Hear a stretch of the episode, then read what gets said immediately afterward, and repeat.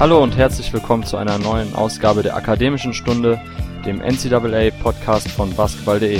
Mein Name ist Torm Adlert und mit mir in der Leitung Kollege Björn Lehmkühler. Hi Björn. Hi Torben. Ja, wir schreiben jetzt zum Zeitpunkt der Aufnahme den 21.06. Das heißt, College Basketball-Saison ist schon lange vorbei, auch wenn es in den letzten Wochen einige spannende Aktivitäten in der NCAA gab. Trainerwechsel bei Ohio State, Louisville müssen äh, ihren 2013er Championship-Banner runternehmen. Aber darum soll es heute gar nicht gehen. Heute geht es um die NBA-Draft, die morgen Nacht, ich glaube, um zwei Uhr startet. Und Björn und ich wollen heute noch ein bisschen über ja, paar Postbreaks äh, diskutieren, verschiedene Ansichten austauschen, einfach jetzt nochmal die Top 14 runterrassen, wäre, glaube ich, meiner Meinung nach langweilig. Ihr habt das schon auf anderen Kanälen bestimmt gehört. Auch mein Tipp nochmal, wenn ihr Björn hören wollt, im Zusammenspiel mit André Vogt, war ja auch schon äh, aktiv. Da habt ihr, glaube ich, die Top 10 ein bisschen beleuchtet, richtig? Genau, die Top 10 überwiegend, genau. Genau, deshalb wollen wir jetzt gar nicht da mit Content uns irgendwie kannibalisieren, sondern einfach uns paar kontroverse Picks raussuchen, vielleicht auch noch nachher ein bisschen über paar Sleeper oder über Prospects reden, wo wir sagen, von denen sollten Teams über Abstand halten. Wir werden natürlich glücklicherweise jetzt auch Sachen berücksichtigen können, wie den ähm, D'Angelo Russell Trade und dass Brooklyn dann eben auch nicht mehr zwei späte First Rounder hat, was ja auch eigentlich ganz interessant war, weil das waren für mich zwei Picks, wo die Überlegung immer war, wen könnte man da noch kriegen.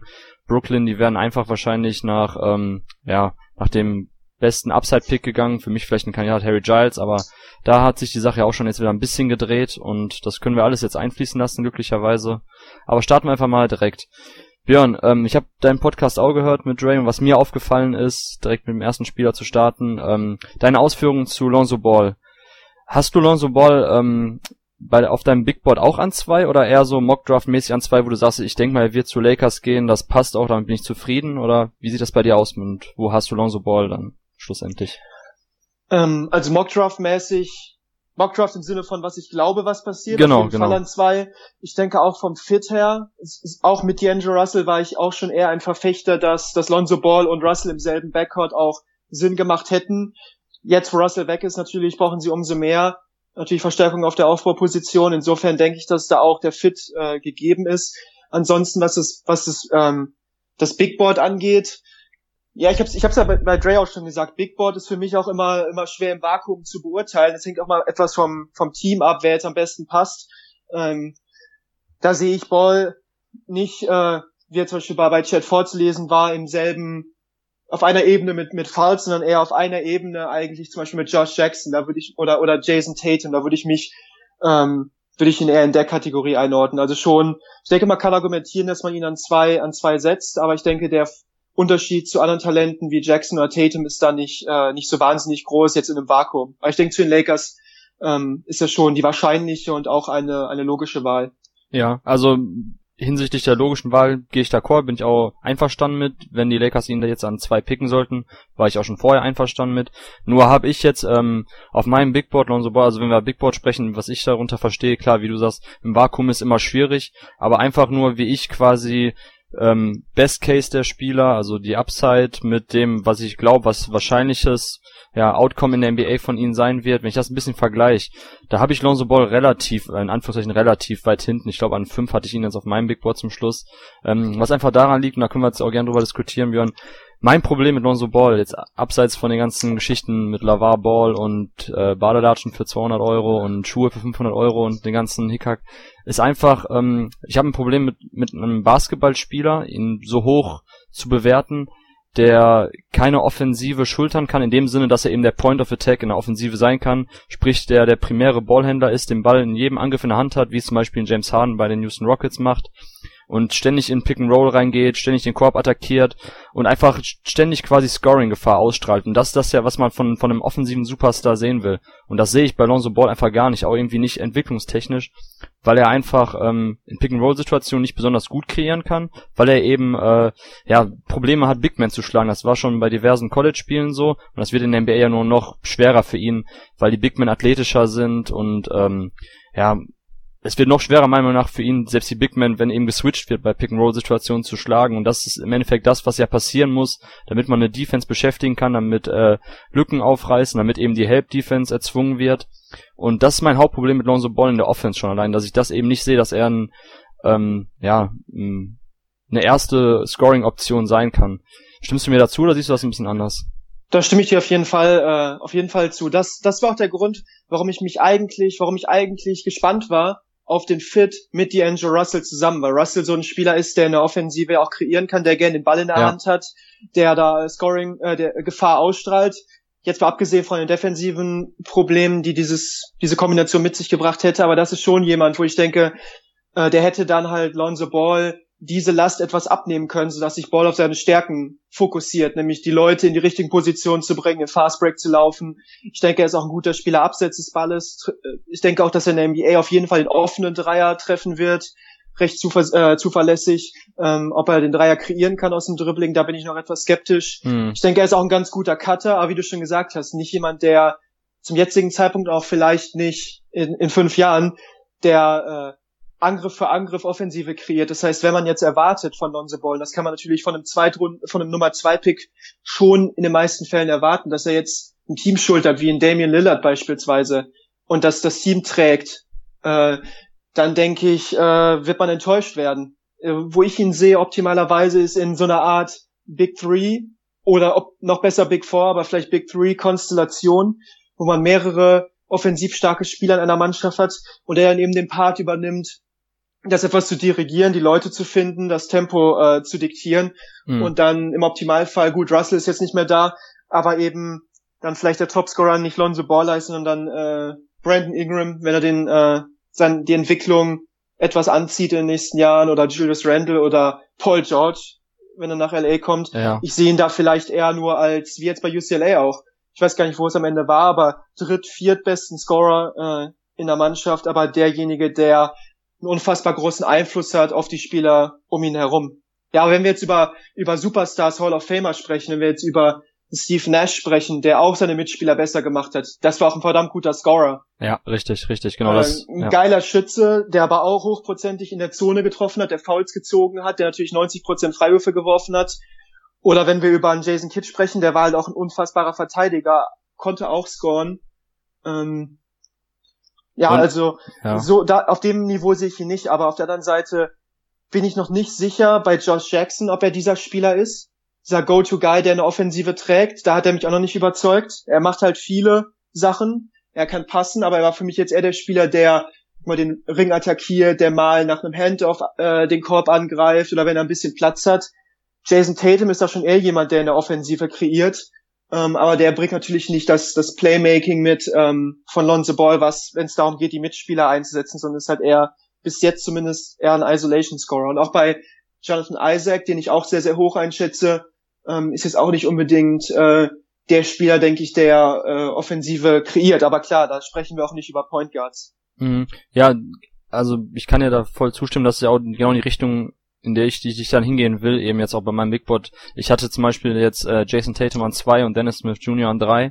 Warum? Natürlich bringen beide auch ähm, diverse ähm, negative Aspekte mit und ja, bei beiden ist natürlich auch der Floor irgendwo schon, ne, wenn wir jetzt sprechen über ähm, Jason Tatum, da sagen ja auch viele, oh, wenn der Wurf nie richtig kommt, dann ist man auch ganz schnell bei Rudy Gay und ähm, trotzdem bin ich der Ansicht, dass das zwei Spieler sind, also Smith Jr. und Jason Tatum, die ich eben höher einschätzen würde als ein Jackson oder ein, ein äh, Lonzo Ball, weil wenn ich einfach jetzt an zwei oder drei, wenn ich da quasi mein Talent jetzt ähm, evaluieren muss, dann will ich schon einfach schauen, dass ich an diesen Stellen irgendwie einen Superstar krieg und dieses Potenzial zum Superstar hat einfach Lonzo Ball für mich nicht. Er ist der ideale Komplementärspieler, ich mag sein Spiel absolut.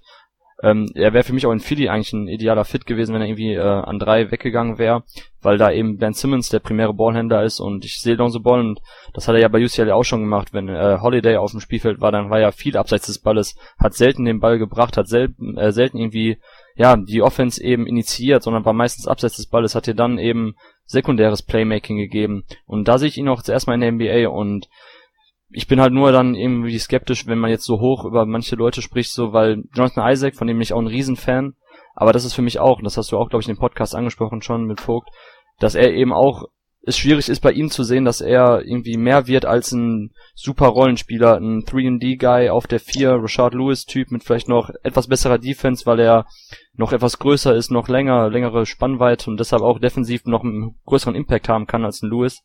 Ähm, aber bei Isaac ähnlich. Für mich, er kann nicht mit dem, mit dem Ball in der Hand für sich selbst kreieren, kann nicht für seine Mitspieler kreieren, kann nicht in 1 gegen 1 Situationen äh, den Gegenspieler schlagen und somit eben dann ähnlich wie Lonzo Ball auch nicht irgendwie eine Defense ähm, zum Kollabieren bringen. Deshalb, ja. obwohl ich Isaac mag, würde ich trotzdem dann eben auch ähm, Smith und Tatum jetzt noch ein bisschen höher sehen, einfach nur aufgrund ihrer Upside. Kommen das ist auch die ja? Frage. Ähm, ich glaube, inhaltlich stimmen wir sogar überein, nur ich glaube, die Frage, wie wir das dann einordnen, ist vielleicht anders. Ja, also wie wir dann sagen, ob wir dann einen Spieler deswegen runtersetzen. Also ich glaube, wir stimmen überein, was Ball und Isaac und die anderen können oder nicht können. Mhm. Die Frage ist halt auch, ähm, ob man jetzt hier einen Spieler sucht, der ein, also der ein, ein schwaches oder mittelgutes Team tragen kann oder ob ich jetzt drüber nachdenke, welcher Spieler könnte ich mir hier so als äh, Schlüsselspieler in der Meisterschafts in einem Meisterschaftsteam vorstellen. Es gibt da ganz, ganz selten, gibt es jetzt einen Kevin Durant oder einen LeBron James, aber vielleicht meine Draymond Green könnte auch kein mittelgutes Team alleine tragen und ist trotzdem unfassbar wertvoll und das gleiche gilt dann auch für einen Clay Thompson, wo ich das ähnlich sehen würde. Und ich denke halt, dass Lonzo Ball oder, oder Isaac in der richtigen Situation oder auch Josh Jackson in der richtigen Situation als Teil von so einem mehrköpfigen, von so einer mehrköpfigen Spitze halt dann die Rolle spielen könnten. Aber wenn es jetzt darum geht, ein, ein mittelmäßiges Team ja anzuführen und zu kreieren, dann sehe ich Jason Tatum weiter vorne und auch und auch Smith. Und es würde mich jetzt nicht wundern, wenn Smith in seiner Karriere mehr Punkte auflegt äh, als Lonzo Ball, ganz im Gegenteil. Ja. ja, das ist natürlich dann jetzt immer oder beziehungsweise in diesem Jahr ist das dann auch schon jetzt so eine Besonderheit, dass eben die Mannschaft, die an drei pickt mit den äh, Sixers, dass die ja schon vielleicht sogar zwei Franchise-Player hat mit Simmons und Embiid, je nachdem, wie man das sehen möchte, und daher dann nicht mehr unbedingt Best Player Available picken muss, nicht mehr schauen muss, dass man in der Draft, wenn man so früh picken darf, auch den kommenden Superstar, um den, man, um den man ein Team herum aufbauen kann, pickt, sondern da kann man natürlich dann, wäre möglich gewesen mit Lonzo Ball, oder wenn es so kommen sollte, auch einen idealen Fit eben zu, zu nehmen an drei ähm, für mich halt nur bei Teams, wenn zum Beispiel Phoenix, wo ja wirklich noch gar nicht klar ist, wo die Reise hingeht, wenn Phoenix jetzt an, an zwei oder an eins picken wird, da sagen wir mal nicht eins, weil eins ist voll, das ist safe und da sind wir ja, darüber brauchen wir ja gar nicht diskutieren. Aber sagen wir mal an, an zwei, wo schon dann ja in den in vielen Mockdrafts dann Jackson oder ähm, Lonzo Ball gehandelt wird.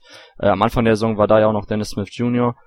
Ähm, bei, bei so einer Mannschaft, da finde ich es dann schon irgendwie schwierig, wenn man sagt, okay, wir nehmen den etwas sicheren Pick, weil wir wissen, dass ähm, Lonzo Ball aufgrund seiner Kreativität, aufgrund seiner Passing Skills, aufgrund seines Wurfs in Spot-Up-Situationen, ähm, was sich meiner Meinung nach sicherlich ähm, ja, transportieren wird auch auf das NBA-Level. Da sind wir, haben wir irgendwie so eine etwas sichere Wette, nehmen wir lieber ihn. Ich finde, dass solche Teams eigentlich immer auf den Upside-Pick gehen müssen, wenn sie so früh picken dürfen. Und das sind für mich eben dann Tatum Smith und du hast es ja auch beschrieben. Natürlich äh, bringen sie Schwächen mit, aber haben eben eine höhere Upside als andere Jungs, die so hoch gehandelt werden. Ähm, kommen wir vielleicht direkt zu Jackson, weil das ist, glaube ich, der Pick, über den wir am meisten diskutieren können, weil ähm, da sehe ich etwas wirklich anders als du, nämlich sein Playmaking. Du hast gesagt im Podcast, dass, äh, dass Jackson dir Defense und auch Playmaking der Offense gibt. Bei Playmaking bin ich mir nicht sicher. Ähm, ich kenne die Assist-Zahlen, ich glaube 3,0 oder was aufgelegt. Da sieht ja alles gut aus, wenn man nur die Zahlen betrachtet. Aber du und ich, wir haben ja auch viel Tape geschaut und auch während der Saison das verfolgt bei Kansas. Da war natürlich mit Frank Mason ein super Point Guard, der natürlich auch aufgrund seiner ja, seiner Spielintelligenz und seiner Dreierstärke und seiner Anführermentalität auch die Leute um herum etwas besser erscheinen lässt. Ich fand schon, dass Jackson, wenn er den Ball äh, in der Hand hatte am Perimeter und dann irgendwie in 1 gegen 1 Situationen ging, ich, also ich habe da keinen grandiosen NBA-Playmaker gesehen in den Situationen. Vielleicht kannst du das ein bisschen ausführen, wenn du glaubst, dass äh, Jackson in der NBA dir primär, also wenn nicht primäres, dann vielleicht zumindest sekundäres Playmaking vom Flügel geben kann. Ähm, wenn ich an, wenn ich bei Josh Jackson in der Offensive spreche, dann denke ich eher, dass es jemand ist, der, der Playmaking macht im Sinne von, dass er aktiv ist, ja, dass er ähm, verschiedene Sachen machen kann, dass er, äh, dass er cuttet, dass er, wenn er den Ball hat, äh, attackieren kann, dass er, ähm, dass er passen kann, dass er eine Übersicht äh, besitzt und dass er halt nicht untertaucht in der Offensive, dass er halt verschiedene Sachen machen kann. Ich sehe ihn jetzt nicht als Point Forward, der den Ball bringt. Und was ich bei ihm jetzt vermisse, sind, ist die Fähigkeit, jetzt Würfe äh, zuverlässig aus dem Dribbling zu kreieren. Also ich, ich sehe ihn nicht als erste Scoring-Option aktuell in einem guten Team, sondern ich denke, dass er halt jemand ist, vielleicht wie äh, eher wie ein Andre Iguodala und ich, ich mag es jetzt nicht gerne Beispiele zu bringen, aber das ja. wäre jemand, wo ich dran denken würde, der dir halt viel geben kann, der halt dann mal einen Schuss trifft, der einen wichtigen Offensiv-Rebound macht, der einen wichtigen Cut macht, der im Fastbreak was macht, der aber auch, wenn er wenn er gedoppelt wird, dann mal den, den freien Mann findet und der halt immer aktiv ist und, und irgendwie Akzente setzt, ohne aber jetzt ein Team tragen zu können, weil ähm, das ist jetzt für mich kein, kein Go-To-Guy, kein Franchise-Player, genauso wie es Josh Jackson für mich aktuell nicht ist, auch wenn er jetzt einen Dreier etwas besser treffen würde. Aber ich weiß nicht, ob das jetzt jemand ist, über den man seine Offensive herum aufbauen würde, sondern das ist eher jemand, der dir äh, von vielem etwas geben kann. Mhm. Und damit dann insgesamt, glaube ich, einen Einfluss auf das Spiel hat auf beiden Seiten, ohne jetzt, also ich glaube jetzt überhaupt nicht an die Kawhi Leonard Vergleiche, das finde ich ziemlich weit hergeholt, beispielsweise. Ja, genau, weil, also interessante, also mehrere interessante Punkte, die du jetzt genannt hast, auf die ich eingehen möchte, kurz. Zum einen Iguodala, bei ihm war ja auch eben das Thema damals, Anfang seiner Karriere bei Philly, The Next AI, und er ist ja auch dann irgendwie an der Erwartungshaltung, ähm, ja, was heißt gescheitert, aber zumindest war er nicht dieser Starspieler, den man projiziert hat.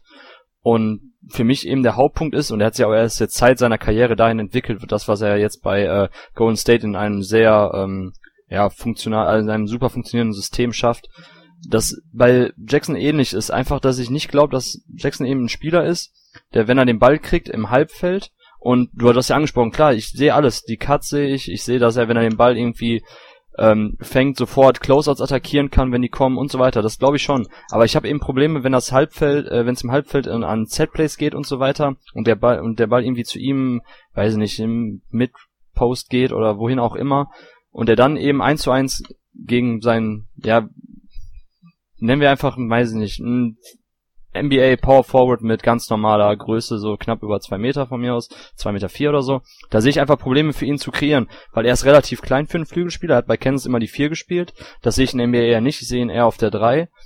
Und da habe ich eben das Problem, dass, dass wir, dass wir da so viele gut ausgebildete ähm, Flügelverteidiger haben, die es eben dann erschweren, überhaupt durch Cuts in Korbnähe zu gelangen oder irgendwie mit dem Ball da eben zu kreieren und einfach nur oder komplett ohne eins gegen eins Skills scoren zu können. Das, das finde ich dann schon echt schwierig und das ist ja auch etwas, was Igodala dann Anfang seiner Karriere angehabt hat, dass er eben in solchen Situationen nicht effizient war, dass er in solchen Situationen nicht für seine Mitspieler kreieren konnte. Und, ja, auf der, ja. auf der anderen Seite, wenn ich jetzt zurückblicke, ich glaube, das war ja 2004, wo Iguodala gedraftet wurde. Mhm. Ja gut, da war Dwight Howard. Klar, das ist, wenn man jetzt zurückblickt, auch heute natürlich ein schlechter Tag, um das so äh, zu analysieren, aber schon jetzt über die Karriere gesehen schon äh, der beste, der beste Spieler. Ja. Äh, aber ich denke, da kann man schon Argumente finden, dass ein Andre Godella der zweitbeste Spieler war aus dem Jahrgang. Ja, auch da waren jetzt noch Leute wie Lowell Dang und Al Jefferson und so weiter, aber die, ich denke schon, dass man sagen kann, dass Iguodala vielleicht als Finals MVP der zweitbeste Spieler aus dem Draft war, auch wenn er niemals ein Go-To-Scorer in der Offensive war, sondern eher so ein komplementärer Spieler. Und er hat natürlich auch Glück gehabt, das in die perfekte Situation in Golden State dann zu finden, um, um diese Fähigkeiten einzubringen, noch spät in seiner Karriere. Wenn man, wenn jetzt Josh Jackson nach Phoenix kommt, gut, da hat man Devin Booker, der, äh, der in der Offensive auf den Korb lötet, aber hm. ähm, wenn man jetzt erwarten würde, dass, dass Josh Jackson eine Offensive trägt, ich glaube, dann, dann wird man enttäuscht. Ja, ich bin ja, gespannt, ob er, ob was er den Celtics geben würde auf der anderen Seite, wenn sie ihn an drei ziehen. Ja, aber, aber ich meine, das ist doch aber die Frage, die wir uns stellen müssen, ist ja, was er abseits von Defense bringt. Äh, Spot-Up-Shooting, da sind wir uns ja auch unsicher, hast du ja auch gesagt. Ähm, wir dürfen nicht denselben Fehler machen wie damals bei Justice Winslow, ähm, der auch in den letzten Monaten heiß lief, der dann auf einmal Quoten hatten von knapp 40 Prozent und jetzt in der NBA sehen wir ja, ich glaube, wir sind beide von, von der Entwicklung von Justice Winslow ein bisschen enttäuscht, was die Offensive betrifft. Und bei Jackson darf man jetzt bezüglich der, ähm, der Dreierquote nicht denselben Fehler machen. Das sah schon relativ unrund aus oftmals bei ihm. Und dann frage ich mich eben so, was er einer, was er, was er dir offensiv eben geben kann, damit er nicht da ein Minusfaktor ist ja klar, Cuts und in Fastbreak-Situationen Transition Plays, Early Offense, dass er dann irgendwie schnell mal den Korb attackiert, attackiert oder dass er auch vielleicht in Pick and Rolls ähm, als Rollman dann involviert wird oder wie auch immer. Aber für mich persönlich, wenn wir jetzt, und Jackson wird ja, ich, also zuletzt war er ja tatsächlich in Gesprächen bei, bei den Celtics dann an eins vor dem äh, Trade oder an zwei zu den Lakers. Also da, da muss ich doch irgendwie aber auch eine Messlatte jetzt äh, ansetzen, die ein bisschen realistisch ist für solche Picks. Und da muss ich dann eben Jackson in diversen ähm, Facetten seines Spiels kritisieren. Und über die Defense haben wir auch schon, haben wir jetzt noch nicht so ausführlich gesprochen, nur immer halt gesagt, dass wir ihn da als stark äh, sehen. Und er war halt super aktiv in, an, äh, während seiner College-Zeit in der Defense, war immer auf Steals aus, hat äh, von der Weak Side super gearbeitet, schon ein bisschen mit dem Hang zur Hyperaktivität, würde ich fast sagen. Ja. Aber da, aber viele positive Aspekte aus seiner College-Zeit fangen, fangen jetzt auch in der NBA weg, weil er eben nicht so dieser extrem lange Spieler ist. Ne? Ich weiß jetzt nicht, seine Armspannweite habe ich nicht aus dem Kopf, aber ich glaube, er ist 2'8, 2'8, genau, 6 foot 7 groß, also jetzt nichts Außergewöhnliches für, wenn wir vergleichen jetzt mit Jonathan Isaac, den wir auf der 4 sehen, der hat glaube ich 2'16 Spannweite. Da sehen wir schon einen Unterschied. Also ich weiß nicht mal, ob ähm, ob Jackson wirklich ähm, multiple Positionen in der NBA checken kann. Und dann muss ich mich schon fragen, ob, der, ob er wirklich so diesem Hype gerecht wird, der äh, zuletzt aufkam. Ja, sind valide Punkte. Auf jeden Fall. Ja, weshalb ich ihn jetzt überhaupt nicht an Nummer eins gesehen hätte. Ja, also das, das hätte ich auch wirklich gar nicht gesehen. Also ich glaube schon, dass er. An, an vier finde ich, wenn wir jetzt, also das wäre, finde ich, vielleicht ein ganz guter Fit an vier zu Phoenix, aber äh, ne, neben, neben einem Booker dann, der in der Offensive äh, der primäre Spieler ist, aber mal gucken, was dann am Ende dabei äh, herauskommt. Ja, also ich würde das cool finden oder ich würde mir dann gerne das Handspiel angucken, weil ich glaube, wenn man dann ein richtiges ähm, ja, Spielsystem oder Spielphilosophie findet, die einfach dann ein bisschen, ne, was heißt Run and Gun, aber zumindest eben sehr auf Tempo aus ist. Dafür hat man dann das passende Spielermaterial mit McKees Chris, mit ähm, mit Josh Jackson dann, mit Devin Booker, mit äh, Eric Bledsoe. Das, das können wir schon vorstellen, dass das ziemlich äh, attraktiv anzuschauen ist. Aber ich bin sehr gespannt, wie er sich im Halbfeld macht in der NBA ja. in den ersten ein, zwei Jahren. Da werde ich mal drauf aufpassen, wie es dann sieht, weil ich war bei Justice Winslow extrem optimistisch und da war ich halt enttäuscht. Wie würdest du das denn jetzt in einer ja, hypothetischen Redraft sehen, wenn du jetzt die letzten Flügelspieler nimmst, die ja alle ein bisschen vergleichbar waren? Also Justice Winslow, Stanley Johnson, J.M. Brown und dann eben jetzt ähm, Josh Jackson. Wie würdest du die, ähm, wenn die quasi alle mit dem Wissen, was wir zu dem Zeitpunkt hatten, vor ihrer Anmeldung zur Draft, wenn die in einer Draft wären, wie würdest du sie anordnen? Ja, es ist schwierig. Also ich war, ich war nicht der größte Fan von Stanley Johnson damals. Ich habe auf jeden Fall Winslow vor, vor Johnson gesehen. Mm, Die waren ja, ja im, im, selben Jahrgang. Jalen Brown letztes Jahr äh, war ich auch nicht der Riesenfan. Ich hätte ihn auf jeden Fall, hab ihn, hätte ihn vor Stanley Johnson gesehen. Ich weiß nicht, ob ich ihn, wenn, wenn jetzt alle mit dem College fertig gewesen wäre, vor Winslow gezogen hätte. Da hatte für mich Winslow vielleicht etwas mehr äh, Momentum auf jeden Fall. Wahrscheinlich hätte ich dann eher sogar gesagt, dass ich Winslow leicht vorne gesehen hätte. Ähm, weil ich letztes Jahr auch fand, dass, dass halt äh, an dritter Position die Celtics mit Jalen Brown damals ähm, ja schon eine solide Wahl getroffen hatten, weil ich jetzt auch von den Spielern dahinter nicht so unfassbar äh, überzeugt war, dass sie jetzt viel besser werden. Ich denke, dass Jackson, ich hätte ihn schon jetzt vielleicht auf einer Stufe gesehen mit einem Winslow oder mit einem Jalen Brown. Ja, also bei Jalen Brown wäre ich, den hätte ich auf jeden Fall ans Ende gepackt. Also gut, Stanley Johnson können wir vielleicht ausklammern, weil er, also wenn wir jetzt die letzten drei Draft nehmen und davon eben so diese Top Wing Prospects, das wären dann eben Brown, ähm, Jackson und Winslow gewesen. Und bei Brown hat man ja auch oft gesehen, wenn dann eben auch zum Schluss bei California das so war, dass ähm, dass er der primäre Ballhändler sein musste, dass er da auf ganzer Linie versagt hat. Und das war eigentlich das, was man ja gehofft hat von Jalen Brown, weil er auch so einen wackeligen Wurf hatte, dass er vielleicht in der NBA ja, mit dem Ball in der Hand kreieren kann, dass er da dann stark ist. Und als er aus dem College rauskam vor der Draft, habe ich eben gesagt, dass ich das nicht sehen kann. Jetzt war er bei Boston, hat er mich eher positiv überrascht, muss ich sagen. Ja. Auch zum Ende hin. War vielleicht dann auch genau so die richtige, ähm, die richtige Rolle, in der er jetzt reinkam, ne? Wirklich von der Bank und mit Spielern, die auch ein bisschen kreieren können und dass er da eben dann ja eben die Lücken in der Defense sucht, da reinkattet und da eben dann ein bisschen was macht, das das sah schon gut aus. Weil bei Winslow andersrum, bei Miami war ich echt enttäuscht, dass da so wenig kam im Halbfeld oder wenn er eben den Ball in der Hand hatte, dass er da so ein äh, Non-Faktor ist. Bei Jackson, wie gesagt, also es klingt bei mir alles jetzt sehr pessimistisch, wenn ich über ihn rede, aber das liegt vor allem daran, dass ich eben äh, mit dem Hype um ihn als, als Spieler nichts anfangen kann, weil ich in ihm eher echt einen Rollenspieler sehe.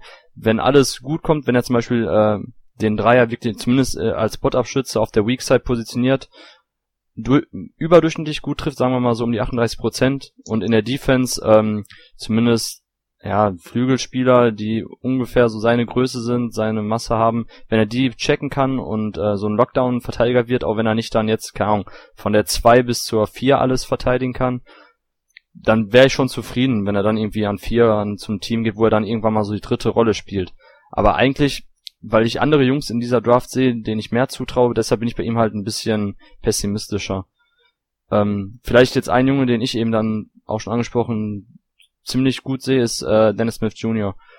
Ich weiß, dass du paar Probleme mit ihm hast hinsichtlich seines Decision Making und wie er bei NC State ähm, ja performt hat für mich ganz klar, Konstanz, das war das große Problem. Da haben sich bei ihm ja innerhalb von einer Woche Spiele wie Duke, glaube ich, knapp 30 Punkte hat er den eingeschenkt, Sieg geholt, sieben Tage später gegen Louisville, zwei von elf, Niederlage. Das war natürlich dann schon echt krass zu sehen. Wenn man da von ihm ein falsches Spiel in Anführungszeichen gesehen hat, dann konnte man schon glauben, dass er aus der Lottery fällt. An anderen Tagen sah er eben aus wie der potenzielle Number Two Pick hinter Falls. Ähm, ja, versuch doch quasi mich mal bitte einmal davon zu überzeugen, warum Dennis Smith Jr. nicht in der Top 5, Top 6 gepickt werden sollte. Ich weiß nicht, ob ich ihn nicht an, an Nummer 6 picken würde, aber warum ich ihn jetzt nicht unter den, unter den ersten drei sehe, ist mhm. einfach, weil äh, vielleicht hatte ich einfach die falschen Spieler rausgewählt. Immer wenn ich ihn gesehen habe. Das war bei ihm echt krass, äh, ja. War ich, war ich schon bei den Spielen, die ich zumindest live auch gesehen habe, schon meistens eher enttäuscht. Also nicht von seinem Talent, das ist eigentlich unbestreitbar. Er ist natürlich explosiv, kann, kann scoren und so weiter, aber eher so von, von der Körpersprache und, und, und die Würfe, die er teilweise genommen hat und so weiter. Das ist dann so, klar, bei Michael Fultz geben natürlich alle im Blankoscheck und sagen, ja, die Mannschaft war schlecht, da konnte er nichts dafür. Bei, vielleicht lag es daran, dass ich von NC State auch mehr erwartet hatte und dass ich nicht das Gefühl hatte, dass er die Mannschaft auf ein höheres Level gehoben hat, sondern eher im Gegenteil, dass er die Mannschaft nicht besser machen konnte oder teilweise auch Teil aus, mein, aus, von meinem Gefühl der Teil des Problems war. Darum denke ich, wird es bei ihm auch davon abhängen, in welche Situation er kommt. Wenn er jetzt wieder in so ein chaotisches Team kommt. Ja, aber Björn, warte, warte mal kurz. Also, wer konnte denn bei NC State auch alleine für sich kreieren? Also, ich habe das gehört, dass du, ich, ich, also ich war von NC State vor der Saison auch ein bisschen, ähm, ja, ich habe mehr erwartet, auch weil ich Omar Jurtseven äh, relativ spannend fand und dachte, er kann besser abliefern. Aber jetzt im Nachhinein muss ich ganz klar sagen, wenn wir das mit Washington vergleichen, also man hatte da mit äh, Maverick Rowan beispielsweise einen ganz guten Spot-Abschütze, der, wenn eben Smith Jr. kreiert hat, der dann eben den Dreier treffen konnte. Ähm, aber ich habe da bei NC State habe ich auch keinen Spieler gesehen, wo ich sagen würde, okay, ähm, Dennis Smith Jr. kann jetzt auch mal im Halbfeld den Ball weiterpassen, sich abseits des Balles bewegen und da passieren gute Sachen. Also sowohl im Low Post als auch ähm, generell in Pick-and-Roll-Situationen, in denen er nicht direkt involviert war, da kam selten was Positives äh, vor. Also ich muss sagen, im Endeffekt, vielleicht war NC State echt schlechter, als wir vor der Saison gedacht haben ja. und da hat es dann doch an Talentlevel aufgefehlt. Also da würde ich ähm, ein bisschen zumindest äh, für Dennis Smith Jr. den Anwalt spielen und ihn ein bisschen rausboxen, weil ich das nicht ganz so kritisch sehe wie du. Weil klar, an und für sich hatte man auch in der ACC gerechnet, dass man ein bisschen eine etwas größere Rolle spielt dieses Jahr. Aber im Nachhinein muss ich sagen, ganz ehrlich, ich wüsste nicht, wen ich von den Spielern, wer da irgendwie positiv in Erinnerung geblieben ist bei NC State dieses Jahr. Ja, klar, J7 hat man auch deutlich mehr erwartet. Ja, absolut, ja, absolut. Ähm, ja, das, das, vielleicht ist deshalb so ein bisschen negativer Beigeschmack gewesen, aber auf der anderen Seite, ähm, das individuelle Talent äh, kann man ihm, kann man ihm sicherlich nicht absprechen. Ich weiß jetzt, ähm, vielleicht ist es eher so eine Schublade, in die ich ihn stecke, dass er halt äh, ein, ein sehr guter Scorer sein kann, vielleicht in einem, in, einem, in einem mittelguten Team und das ist dann vielleicht schon ein Grund, ihm zu den ersten fünf, sechs Spielern zu ziehen. Aber ich weiß nicht, ob ich ihn jetzt äh, direkt an zwei oder drei sehen würde, auch wenn er natürlich individuelles äh, Talent auf jeden Fall mitbringt. Wenn er auf der anderen Seite an acht oder neun abrutscht, wo ich ihn jetzt sehe, dann hat er natürlich schon die Chance, äh, einer, einer der Überraschungspicks zu werden, wenn er jetzt vielleicht bei Dallas landet und dann in einem, mit einem guten Coach ähm, und und vielleicht hat den Platz hat auch mehr Platz hat das Pick and Roll zu laufen da sehe ich schon sehe ich schon Möglichkeiten auf jeden Fall wenn er jetzt bei den Knicks landet in die Tri äh, Triangle Offense gezwängt wird mhm. und äh, in, der, in der Mannschaft mit einer schlechten Stimmung landet dann kann ich mir auch vorstellen dass das Ganze äh, nicht ganz so gut ausgeht wie wie in einem anderen Fall ja also ich glaube vor allem ähm, dass Dan Smith Jr. viel Spacing um sich herum braucht um zu florieren er hat seine Stärken also ja, in Pick-and-Roll-Situationen oder eben, wenn, wenn, wenn das Feld offen ist, wenn er seinen Gegner kreieren kann, er hat sehr gute Handles und obwohl er jetzt nicht der, der Größte ist, er macht relativ viel Wett durch seine Sprungkraft. Ähm, er hatte ja jetzt letztens bei dem, ähm, bei dem äh, Test, wo sein Sprungkrafttest wurde, glaube ich, den Vince Carter-Rekord eingestellt oder erhöht, mehrere Inches noch. Also wirklich ein richtig, richtig krasser Jumper und dadurch, äh, spielt er spielt, finde ich persönlich in der Offense ein bisschen größer, als er eigentlich ist dadurch, dass er eben auch relativ bullig ist, jetzt auch im Vergleich zum De'Aaron Fox, bringt er schon mehr Masse mit. Ähm, da macht er ein bisschen so die fehlende Körpergröße weg, so dass ich finde eben, wenn irgendwie die Gegner in der NBA ihm zu viel Platz lassen, sei es jetzt, ähm, ja, weiß ich nicht, etwas äh, schlechte Kommunikation bei, der, bei Pick and Roll wird nicht richtig gehatcht so und er, er hat den Platz, er hat kurz eine, eine kurze Driving Lane offen so, da glaube ich schon, dass er dann auch ähm, über Ringniveau abschließen kann und auch ähm, ja im Laufe der, der Jahre effizient am Korb abschließen kann. Und dazu bringt er eben so dieses Three-Level-Scoring mit, dass er eben auch den Dreier trifft. Ähm, da war bislang auch eher die fehlende Konstanz das Problem, dass eben an einem Tag trifft er dann vier von sieben, vier von sechs, am nächsten dann eins von sechs. Ähm, aber an und für sich, der Wurf sieht ganz gut aus. Äh, er zieht Freiwürfe, er kann auch den Pull-Up-Jumper nehmen, je nachdem wie das Pick and Roll verteidigt wird, kann er auch an seinem Gegenspieler vorbeigehen, direkt hochgehen. Das gefällt mir und das ist das, was ich auch von meinem ähm, primären Ballhändler, von meiner ersten Scoring-Option oder von meinem ja, Angriffsinitiator eben in der NBA, in der modernen NBA sehen möchte und auch, was ich brauche. Ähm, du hattest das gerade kurz diese Situation angesprochen, 8 und 9, Nix und Dallas, da wird ja viel gesprochen, dass beide vielleicht in dieselbe Richtung gehen. Wenn du jetzt die Wahl hättest in einem ja, sagen wir mal, bei Dallas, nix machen noch irgendwas Verrücktes so und Dallas hätte an neun jetzt die Wahl zwischen Little Kina und ähm, Smith Jr. Wie würdest du denn von den beiden vermeintlichen Point Guards äh, bevorzugen? Ich glaube, meine Wahl wäre bei, wär bei Smith, basierend auf dem Talent. Ähm, ich, ich, was wir natürlich nicht haben, ist die Möglichkeit, mit den Spielern persönlich zu sprechen, Eindruck zu erlangen, was für, was für Menschen das sind. Ich glaube, sollte man nicht unterschätzen die, die Tatsache, dass man diese Spieler dann zu einem Interview trifft, äh, persönlich kennenlernt und auch äh, vielleicht ein Gefühl darüber bekommt, wie sie ins, wie sie ins System passen. Aber wenn wir jetzt über die Mavericks reden, denke ich, dass, ja, also ich bin noch nicht so, ich, ich, ich sehe das Potenzial bei Tilikina. Ich bin noch nicht so 100% auf den, auf den Wagen aufgesprungen. Ähm, ich denke, Smith bringt offensiv mehr Upside mit. Äh, ich, ich also deutlich mehr Upside. Ja. Tilikina defensiv aus meiner Sicht natürlich mit seiner Länge und er hat einfach auch in den Spielen, die ich gesehen habe, viel mehr Gas gegeben in der Defensive. Das ist auch ein Punkt bei Dennis Smith.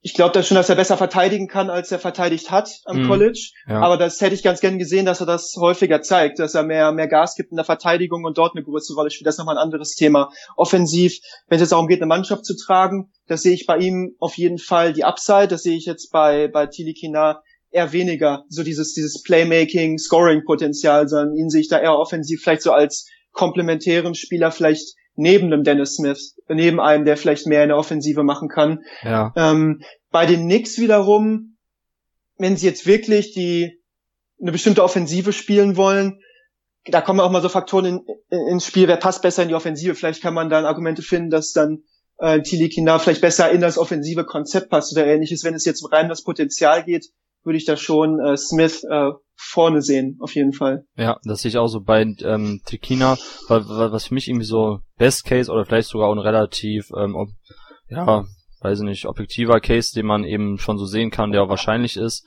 ist für mich George Hill und das würde ich super finden. Also ich finde George Hill einer der unpervertesten Spieler in den letzten Jahren gewesen und für mich kann Tekina, was ich dann auch bei der U18 und so gesehen habe, eben einer sein, der defensiv einen riesigen Einfluss nehmen kann und offensiv vielleicht nicht eben auch dein äh, ja deine erste Option im Angriff ist, den du den Ball im Halbfeld gibst und dann eben kreieren lässt, sondern der auch sich viel abseits des Balles äh, bewegt, der eben auch ein guter Spot-Abschütze ist, der dann aber auch immer noch auch mal Closeouts attackieren kann, den auch mal einen Side-Pick-and-Roll schicken kannst ähm, und das, das würde ich super finden. Das wäre auch für mich dann an 8 und 9 absolut gerechtfertigter Pick, wenn das ein Spieler wird, der sich so entwickelt.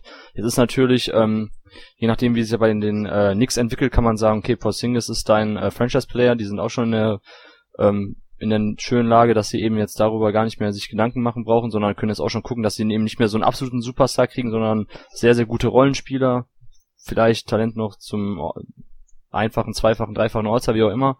Und da würde ich, ähnlich wie du es gerade gesagt hast, Tekina auch fast schon bevorzugen. Aber bei Dallas ganz klar, da würde ich mit dem Upside-Pick gehen und das ist für mich dann Smith Jr.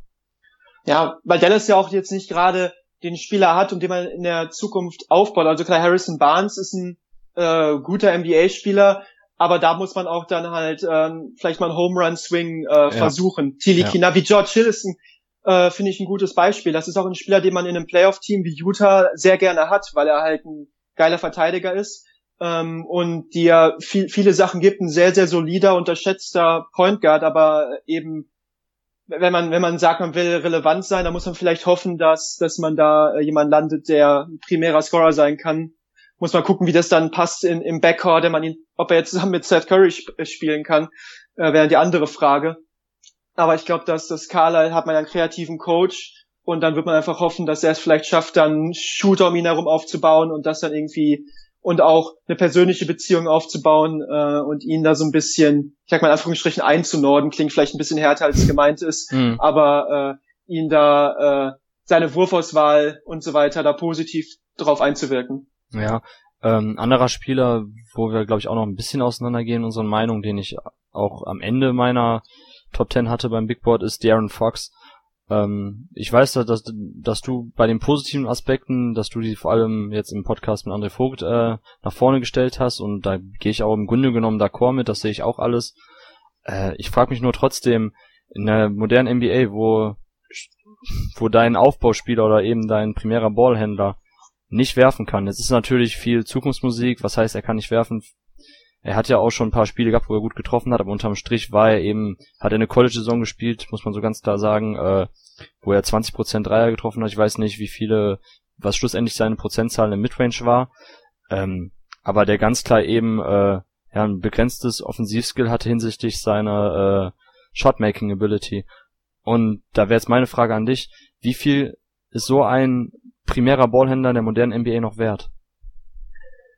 Bei, bei Fox ist die Situation so, dass ich eigentlich sag mal, vor der Saison und auch während der Saison das Gefühl hatte, dass dass ich ihn höher eingeschätzt habe als die meisten Leute. Also der war ja auch dann am Anfang der Saison eher in der späten Lottery. Mhm. Ähm, und ich da, also was, was mich beeindruckt hat, ist nicht nur die, die Qualitäten, die er mitbringt, ähm, also, also einfach die Geschwindigkeit und äh, auch die Aspekte, also seine Ausstrahlung, die er hat, ja, die äh, Intensität, mit der er spielt. Ich denke, wenn man da auf die, auf die, sag mal, Intangibles schaut, auf die mhm. nicht messbaren Aspekte, ist es etwas, wo er mich dann vielleicht auch im Vergleich zu anderen Spielern äh, positiv beeindruckt hat. Und ich denke, das ist etwas, was man nicht unberücksichtigt lassen sollte. Ich denke halt, dass er jemand ist, der, so wie ich das mitbekommen habe, ich hatte leider nicht die Chance, ihn persönlich kennenzulernen. Mhm. Das ist von hier immer schwierig. Ähm, aber dass jemand ist, der auch hart an sich arbeitet, der eine positive Ausstrahlung hat. Mir hat immer gefallen, wie intensiv er, äh, wie intensiv er verteidigt hat. Ich weiß nicht, ob sich seine Defense jetzt mit seiner vielleicht fehlenden Masse so hundertprozentig übertragen lässt. Stand jetzt. Ich glaube aber auch, dass er kräftiger werden kann. Ähm, ja, glaube ich. Und auch. ich, ich mag, also wenn man jetzt die, die Spiele gegen Lonzo Ball äh, heranzieht beispielsweise, ich würde jetzt nicht Lonzo Ball unbedingt jetzt dafür total in die Pfanne hauen, aber ich mochte halt, welche Intensität er gespielt hat und dass er wusste, worum es geht und dass er dann auch äh, in diesen Momenten dann eigentlich performt hat. Ähm, als dann darum ging, ja, die Aaron Foxer Nummer zwei oder sowas, da dachte ich so, hu, okay, jetzt lassen wir mal die Kirche im Dorf. Also ich sehe ihn eher irgendwo dazwischen. Ich bin nicht ganz so pessimistisch. Ich sag jetzt, äh, ich, ich, ich sehe ihn jetzt immer noch so als, als eher als mittleren, mittleren Top Ten Pick, würde ich sagen. Ich sehe ihn jetzt nicht in dem, in der gleich, in dem gleichen Niveau. Ich würde ihn jetzt nicht bei, bei Phoenix an vier sehen, wo er auch gehandelt wurde.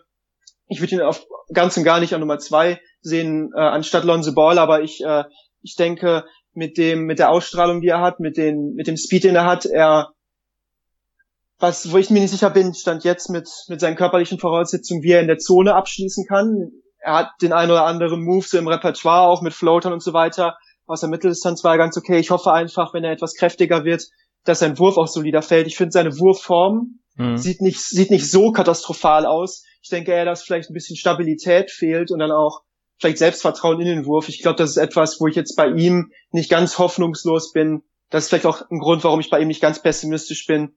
Ähm, ja, und wie ich in der heutigen NBA sehe, ja, ich, ich wäre natürlich viel optimistischer, wenn er äh, ein bisschen besseren Wurf hätte. Aber ich denke, wenn man ihn mit einem mit einem Backcourt-Spieler paart, der etwas besser werfen kann, ähm, in so einer Kombination denke ich schon, dass er äh, dass er da schon eine Rolle hat, als jemand, der zum Korb ziehen kann, so ein bisschen auch Drive and Kick Spiel vielleicht. Ich glaube, wenn dein, wenn dein Jumper zuverlässig ist, und das ist natürlich ein Fragezeichen, das man ersetzen kann, dass er auch ein guter Pick and Roll Spieler sein kann. Ich glaube, dass er intensiv verteidigt ähm, und äh, sehe auch Potenzial so als als als Spielmacher. Insofern ähm, denke ich, dass er ein solider Point Guard wird, nicht unbedingt ein All-Star oder Superstar Point Guard, aber ähm, auf jeden Fall ein guter Starting Point Guard. Okay, interessant.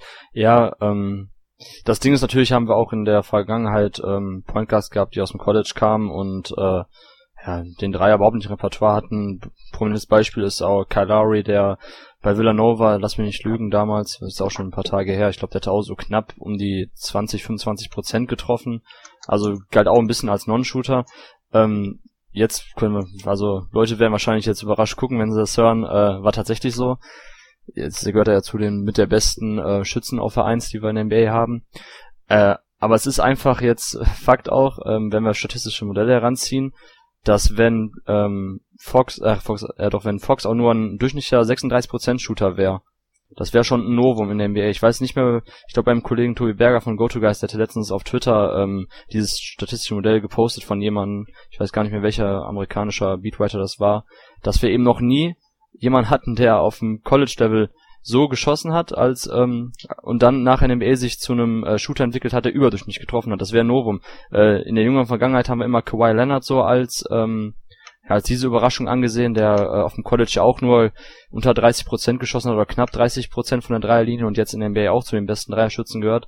Aber das kann man nicht einfach jedes Mal äh, hoffen oder jedes Mal voraussetzen und sagen, die Spieler sind noch jung. Natürlich sind sie jung und kein 18, 19, 20-Jähriger ist am Ende seiner basketballerischen Entwicklung. Aber oftmals ist da eben ähm, ja nur noch begrenzt Entwicklungspotenzial vorhanden, was den Wurf betrifft. Und ich bin einfach wirklich skeptisch so, ähm, was Fox betrifft, wenn er einfach äh, immer nur dieser äh, primäre Ballhändler sein kann, der den Ball auch wirklich in der Hand braucht, so Rajon Rondo-like. Wenn du Fox niemals abseits des Balles spielen lassen kannst, ohne dass die Defense ihn komplett ignoriert, dann spielst du quasi wieder ein bisschen 4 gegen 5 Basketball. Das ist ja genau das, warum auch Leute wie ein äh, Michael Carter Williams, ein Rajon Rondo, warum die in den letzten Jahren so richtig krass an, äh, an Wert in der NBA verloren haben. Und natürlich können wir jetzt stundenlang darüber diskutieren und es wird sich erst mit der Zeit dann zeigen, ob er, ähm, ob er eben ein Spieler wird, der sich einen zumindest durchschnittlichen Wurf aneignet, wie Dennis Schröder, der ja auch, mit dem er oft verglichen wird und das finde ich ja auch ein recht passender Vergleich, weil beide Spieler über Speed kommen, den Ball in der Hand brauchen und eben den Drive suchen. Aber ähm, ja, bei Dennis sehen wir ja auch, da, Anfang seiner Karriere, wie schwer er sich getan hat, ähm, in Pick-and-Roll-Situationen und die NBA ist nun mal eine Pick-and-Roll-Liga. Nicht jedes Team spielt wie die Spurs ein bisschen Motion-Offense oder die Golden State Warriors, wo eben Ball-Movement äh, das primäre Ziel ist oder die primäre Option, sondern viel läuft halt über Pick-and-Roll und da wird's halt schwierig, wenn die Defense sich so auf den Spieler einstellen kann, weil er eben nicht den Wurf besitzt. Und dazu kommt ja noch, dass äh, Fox zwar mega schnell ist, aber halt sehr drahtig, dünner Spieler, der natürlich auch schlechter Kontakt absorbieren kann auf dem Weg zum Korb. Das, das sind alles Punkte, die mich jetzt noch ein bisschen stutzig machen. Ähm, jetzt mal ketzerisch gefragt, wenn du jetzt äh, Lonzo Ball, die Aaron Fox ähm, Frank Nitikina und Dennis Smith Jr., wenn wir in zehn Jahren uns die Draft anschauen, wie, wie sehr wärst du denn überrascht, wenn dann äh, Fox auf jeden Fall so Rajon Rondo-like halb aus der NBA raus wäre oder oder von den vier Spieler eben mit Abstand der schlechteste oder schlechteste NBA-Karriere hätte? Ich sage mal, ich würde jetzt nicht vom Stuhl fallen. ich, ich wenn ich wetten müsste, würde ich äh, nicht sagen, dass er die schlechteste Karriere hat, aber ich denke, die Chancen bei ihm sind genauso gut wie die Chancen bei äh, bei Tilikine oder oder bei oder bei Smith, weil halt viele Variablen dazukommen, in welchem Team sie landen, wie sich die Liga auch entwickelt. Ja, Rajon Rondo war einer der meist umworbenen oder angesehensten Point Guards vor einigen Jahren. Da hat sich auch die Liga ein bisschen verändert und er selber hat sich halt nicht daran angepasst und auch mental vielleicht nicht darauf eingestellt. Ja, das mhm. ähm, und er wissen nicht, wie sich Spieler entwickeln. Also ich wäre ich wäre nicht schockiert. Ich sehe ihn jetzt auch nicht ähm, in einem, auf einem anderen Level als jetzt ein Smith, was den, was den Draft Value angeht. Also ich würde jetzt nicht sagen, dass ich, dass ich sage, es ist eine klare Sache, da, ihn, ihn da vorzuziehen. Das hängt eher davon ab, welchen Spielertypen man sucht, den man schon im Kader hat. Mhm. Ähm, von der Mentalität, vom, von der Anlage her. Klar, er hat, äh, wie du schon sagst, mit den Dreiern ähm, gibt Grund zur Sorge. Es gibt Beispiele, wo es geklappt hat. Mike Conley wäre ein anderes Beispiel. Ja. Am College hat er 30 Prozent getroffen. Der NBA trifft er, glaube ich, ich habe es jetzt nicht vor Augen, 40 Prozent. Ich weiß nicht, korrigiere mich. Aber auf jeden Fall ein deutlich äh, besserer Dreierschütze geworden. Ähm, und war auch nicht wesentlich physischer, ähm, physisch imposanter, als er ja. für Ohio State gespielt hat. Das wäre vielleicht so der ein optimistischer Vergleich, ja. Be be äh, Best Case quasi, ne? Genau, Find, das wäre ja. das, wo ich dann, wenn ich drüber nachdenke, ja, auch jemand, der aggressiv verteidigt und ja. das wäre für mich so das Best Case Szenario. Und für mich ist Mike Conley, der ist zwar kein All-Star, aber er ist schon ein All-Star Kaliber. Absolut, ja, das, ich, ich bin großer Fan von Mike Conley, ja. Ist eigentlich eher ich meine, da sind sich die meisten Leute auch einig, dass es ja eine Frechheit ist, dass er kein All-Star ist. Mhm. Oder halt vielleicht der Tatsache geschuldet, dass es so viele gute Point Guards in der Liga und im, im Westen gibt, aber das ist ja auch eine andere Geschichte.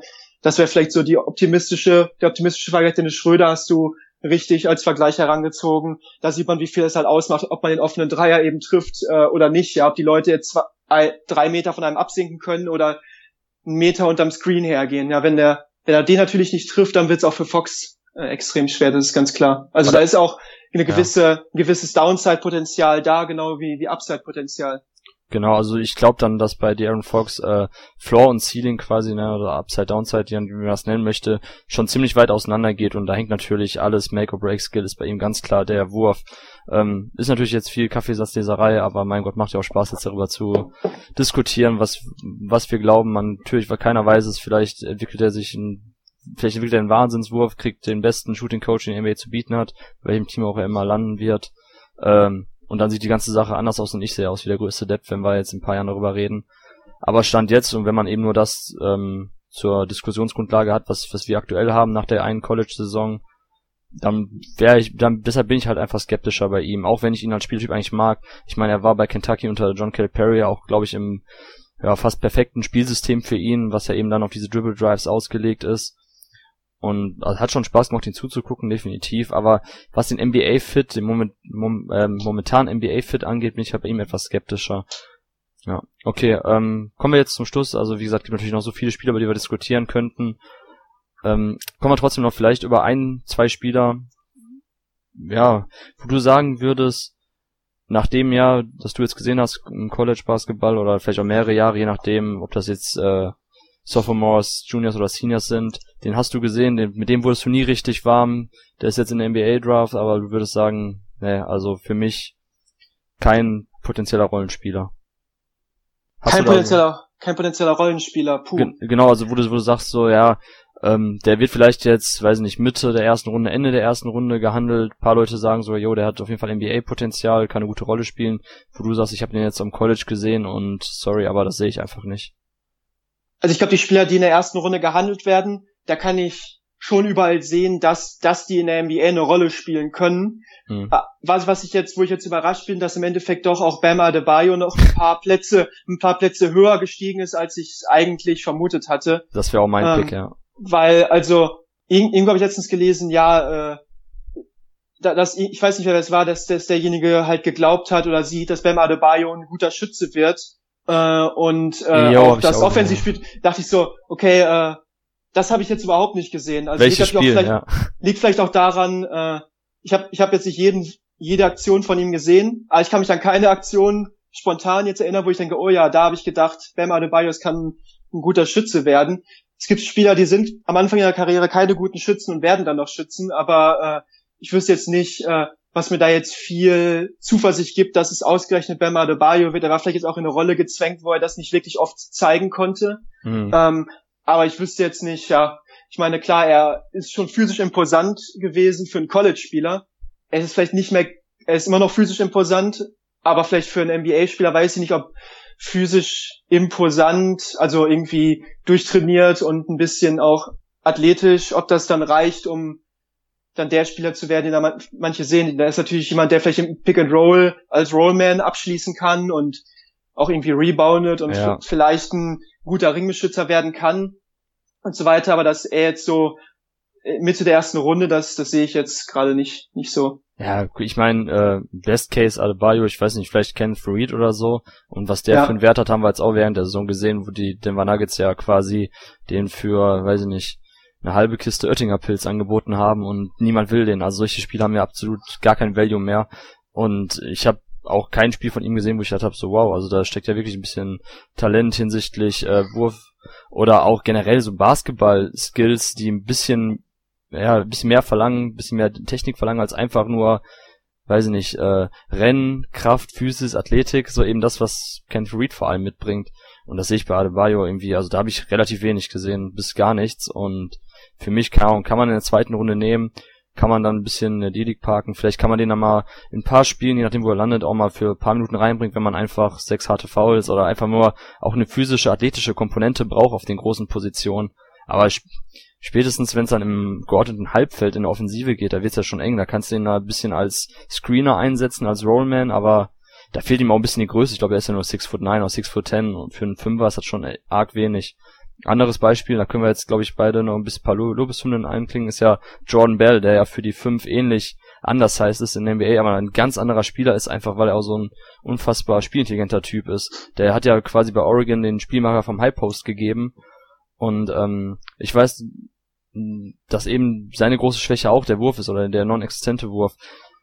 Ja, erklär mir mal bitte oder hilf mir dabei zu argumentieren, wie Jordan Bell in der NBA eine gute Rolle spielen kann, auch ohne Wurf.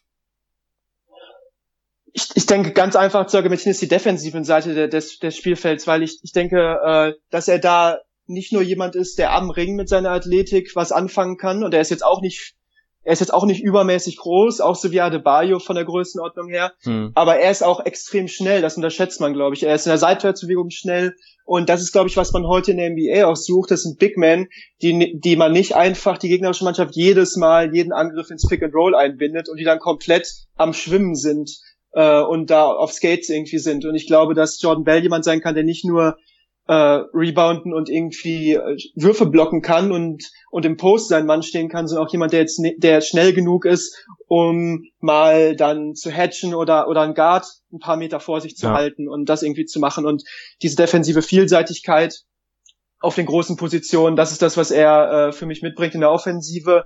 Sehe ich ihn da eher auch als als Rollenspieler, jemand, der klar im Pick and Roll vielleicht was machen kann, der denke ich auch was er gezeigt hat, wenn er dann im Pick and Roll den Ball bekommt, jetzt nicht nur jemand ist, der dann zum Korb geht, der Hop oder Top, sondern der auch den Shooter in der Ecke finden kann oder auf der auf der Weak Side, der dann vielleicht auch das Auge hat, dann doch nochmal den Extrapass zu spielen. Das ist eine Fähigkeit, die bei einem Rollenspiel nicht zu unterschätzen ist. Ob er jetzt genügend gut werfen kann aus der Mitteldistanz vielleicht, dass man ihn nicht komplett stehen lässt, das steht auf einem anderen Blatt Papier.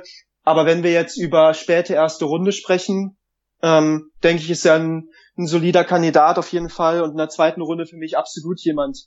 Äh, da wird er auch noch gehandelt. Äh, absolut jemand, äh, auf den man da so einen Pick äh, verwenden kann. Ich wüsste jetzt nicht, was mich jetzt bei bei Bama de Bayo so viel, also 20 Plätze optimistischer macht als bei Jordan Bell. Äh, 20 ja. Plätze besser wäre das denn? Na, ich, man, man sieht ja Adebayo auf Platz, ich weiß nicht, 17, 18 im Mock Draft und Jordan Ach, Bell in der zweiten Runde. Ach du ja. Jemine, ja, das habe ich jetzt häufiger gesehen. Also okay. Adebayo an 18 zu den Pacers oder äh, glaube ich war das oder 17 zu den Bucks, ich weiß gar nicht. Also so mittlere, mittlere erste Runde. Echt? Das ist halt das. Oh, ich habe halt die ganze okay. Zeit so gedacht, so ja okay, äh, vielleicht ähm, in den späten Zwanzigern oder so, aber ja. mittlere erste Runde. Da, da würde ich eher, da würde ich sogar eher, äh, wenn ich wirklich in die Vollen gehe, dann auf Harry Giles wetten, obwohl der natürlich nichts gezeigt hat, aber da hat man, weiß man wenigstens, okay, der, da kann man vielleicht äh, einen Strike landen oder natürlich eine Niete. Ja, absolut. Ja, also Ich weiß nicht, wie siehst du Giles? Also das ist, das ist für mich so ein Pick, wo man sagt, äh, dass das hängt, für, wie ich den bewerte, hängt auch ein bisschen ab, wo er am Ende gezogen wird. Dann wertet man natürlich an 25 anders als an 10. Ja, ich, ich, ich überlege gerade, Harry Giles, ich glaube zum ersten Mal U17 WM ist halt gewesen, ja. ich den gesehen mit Team USA, ich glaube mit Jason Tatum zusammen. Genau. Ähm, War Jackson auch im Team? Jackson, ja, stimmt. Überlege ich gerade. Ja. Ich überlege diese U weil ich vertue mich immer mit U17 und U19, U19 das ist ja derselbe ja. Jahrgang. Da war Jackson ja. auf jeden Fall dabei. Ich weiß nicht, bei der U17 wer auch dabei war. Ähm, es ist einfach jetzt schon klar, klingt total Banane, wenn ich das sage, aber es ist jetzt schon die Frage, ob er überhaupt noch der Spieler ist, den er damals war. Ich meine, wie viel, ich glaube zwei Kreuzbandrisse, drei Knie-OPs später in ja. so einem jungen Alter. Äh, das ist schon schon Wahnsinn, auch wenn wir in der Medizin relativ fortgeschritten sind im Kalenderjahr 2017. Äh, damals sah er echt sehr, sehr imposant aus. Natürlich war er auch körperlich äh, seinen Alterskollegen schon weit voraus und das macht natürlich auch dann einige Sachen noch ein bisschen imposanter auf dem Basketballfeld.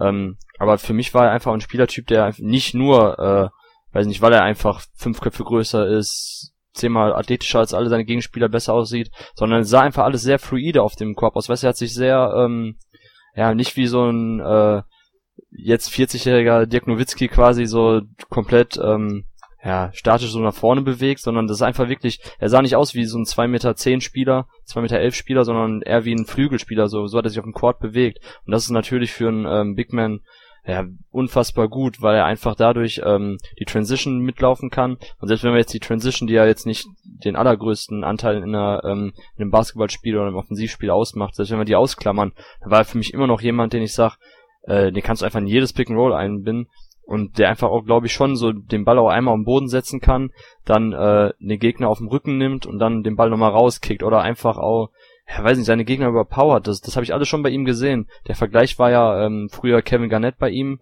aufgrund seiner Statur und aufgrund dessen, dass man auch schon glaubte, gesehen zu haben, dass er eben zumindest die Mitteldistanz äh, Wurf treffen kann. Und das fand ich schon atemberaubend gut und spannend. Und dass es jetzt so gekommen ist und Duke, ich meine, das eine Jahr kann man auch schon wieder fast ausklammern. Das war ja, Ja, also ich meine, man hat ja sofort gesehen, dass der Junge überhaupt nicht fit ist und Spielpraxis fehlt. das war ja gar nicht der gleiche Spieler, wie du schon Ge- gesagt hast. genau. Die Frage ist ja hier, gibt's den Spieler noch irgendwo? Genau, genau, ja. Wenn ja, kommt er zurück und wenn ja, bleibt er dann überhaupt wieder gesund? Ne? Das ist ja am Ende die Frage. Aber Ja. gut, jetzt jetzt gerade bei Draft Express, wenn ich es eben richtig gesehen habe, äh, auf dem Weg, äh, Mhm. war er glaube ich dann 26 mit dem dritten Trailblazers Pick. Ja, Äh, okay. Ich denke, ich denke, das kann man machen dann. Äh, Absolut, absolut. Also für Ja. die, äh, wie ich am Anfang gesagt habe, für mich wären die äh, Brooklyn Nets wären prädestiniert gewesen, für einen der beiden späten First Rounder so einen Spieler zu nehmen, wo äh, ich meine mit Caris LeVert war es letztes Jahr schon ähnlich. Auch ein Spieler, der, wenn er fit gewesen wäre am College, der bei bei Michigan, wenn er mal eben fit war, super Leistung gezeigt hat, der eben so dieser Combo Guard ist, der auch in der NBA eigentlich gesucht wird. Ähm, dann wäre er auch niemals so weit nach hinten gerutscht. Und die Nets haben dann eben, dadurch, dass sie sich dann noch in die erste Runde getradet haben, mit dem äh, Thaddeus Young Trade war das, glaube ich, äh, haben sie dann eben so einen Spieler gesucht und das ist ja auch das, was die Nets machen müssen. Wenn man keine eigenen Picks hat, dann versucht man eben Spieler jetzt, ähm, oder keine eigenen hohen Draft-Picks hat, eben Spieler zu akquirieren, wo man eben glaubt, äh, ja, die Wahrscheinlichkeit liegt relativ gering, dass er wirklich zu einem Superspieler wird oder zu einem brauchbaren Spieler wird, aber egal, so Swing for the Fences und ähm, deshalb wäre Harry Giles ist für mich klar, das ist glaube ich der eine Spieler zusammen mit äh, OG Ananobi, von dem es ja auch jetzt heißt, dass er vielleicht fallen könnte, ähm, wo man, wo eben dann auch Floor und Ceiling unfassbar weit auseinandergehen. Ne, wenn alles ideal läuft, ähm, beim Fall jetzt von OG Ananobi, dann ist er vielleicht jemand, der den äh, Dreier trifft, dann ist er auf, plötzlich jemand, der vier Positionen verteidigen kann, hyperathletisch ist, hyperlang ist und dann auch noch den Dreier trifft. Das macht es natürlich auch dann sehr attraktiv. Klar. Wenn, wenn Wenn, man, er, wenn, er, wenn ja. er jetzt tatsächlich in die 20er fallen sollte, Anunobi, trotz seiner Verletzung auf jeden Fall ein absoluter, also ein Kandidat so spät, der auf jeden Fall Upside mitbringt, im Gegensatz zu vielen anderen, die ich jetzt eher als Rollenspieler da einstufen würde. Ja, vor allem, wenn, wenn du dir jetzt mal so die, die letzten 20 Drafts anguckst, was bekommst du denn normalerweise mit dem 20. Pick? In den seltensten Fällen Ja. kriegst du noch einen richtig, weiß nicht, 20 Minuten Rollenspieler oder was auch immer. Also du kannst Wenn froh du sein, Pech wenn, hast, kriegst du Fab Mello oder. Ja. ja, okay, das ist natürlich jetzt hart, weil Fat Meadow mittlerweile schon von uns gegangen ist, aber genau, du kriegst Nein, halt, nein, du, das du, war, ja, das war jetzt ein blödes Beispiel.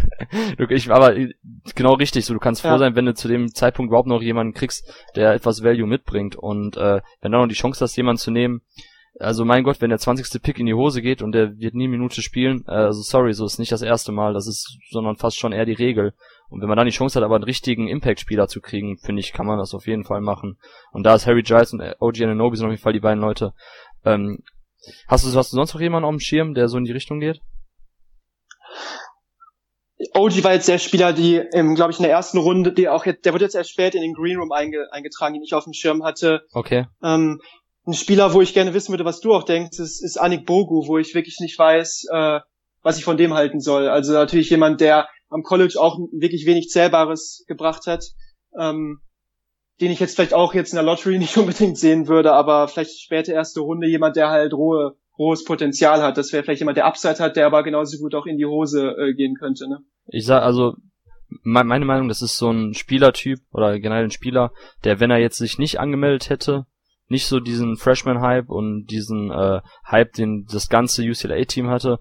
Ich glaube, im nächsten Jahr nach, nach seiner Sophomore-Saison, ich denke mal, wäre vielleicht bestenfalls irgendwo in der zweiten Runde. Ich glaube, so, so ein Spielertyp Ja. ist das, weil ähm, ich kann mir nicht vorstellen, dass er in seinem zweiten College-Jahr jetzt irgendwie ähm, so einen ähm, spielerischen Schritt nach vorne macht, dass man dann sagt, okay, er ist äh, nicht nur athletisch, nicht nur groß, nicht nur sonst was, sondern, keine Ahnung, was auch immer man bei den Big Men sehen will, dass er halt den Dreier trifft oder keine Ahnung was.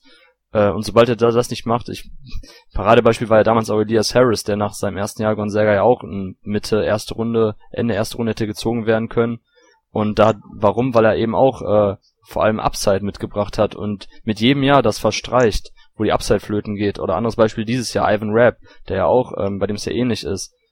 Ähm, also, sorry, für mich ist äh, Anu- äh, genau so ein Typ, der einfach jetzt den Hype bisschen mitbringt, weil er eben noch so jung ist.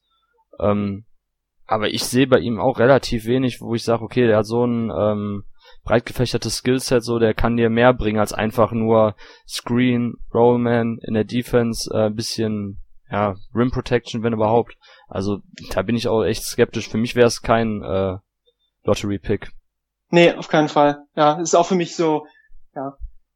Hat auch ein bisschen vielleicht vom, von, von, vom Lonzo, äh, Effekt bisschen sogar noch profitiert mit, mit dem einen oder anderen Anspiel, äh, Lob-Anspiel und so weiter. Ja, genau, genau. Ja, klar. Also ich sag ja, UCLA war dieses Jahr einfach eine wahnsinnig effiziente, super Offensive und da können auch Spieler dann florieren. Und ähm, gut, wenn er in das passende Offensivsystem kommt, dann kann er natürlich schon jemand sein, der 10, 15 Minuten spielt, aber also, da gibt's für mich aber massig andere Talente, denen ich den vorziehen würde, definitiv.